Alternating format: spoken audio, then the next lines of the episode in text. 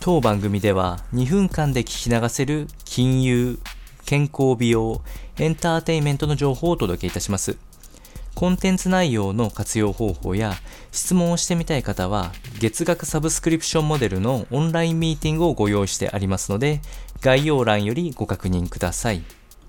本日はヘルスビューティーより側腕症の概要と注意点、こちらについて説明をしていきたいと思います。初めて聞かれる方もいらっしゃるかと思うんですけれども、原因不明で発症しやすい背骨の症状となっておりまして、え正しく症状と向き合うことを目的として説明をしていきたいと思います。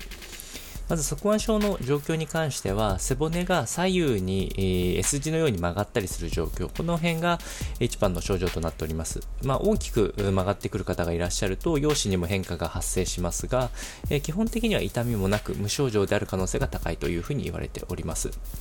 えー、最初にお伝えした通り、えー、この症状の原因の発生理由というのは不明となっておりまして、えー、先天性、生まれた時からあ S 字になっている側腕の状況になっている方もいらっしゃいますし、思春期の女児にも多いというふうに言われておりまして、成長とともに、えー、大きく曲がっていく可能性があるというふうに言われております。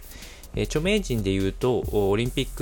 クで短距離走の有名な選手であるウサイン・ボルト選手も側腕症というふうに言われております。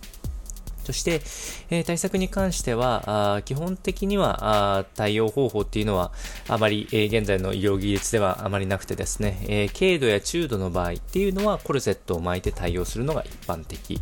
え、重度になってきた場合は手術である程度対応ができるというところでした。えー、で成長過程の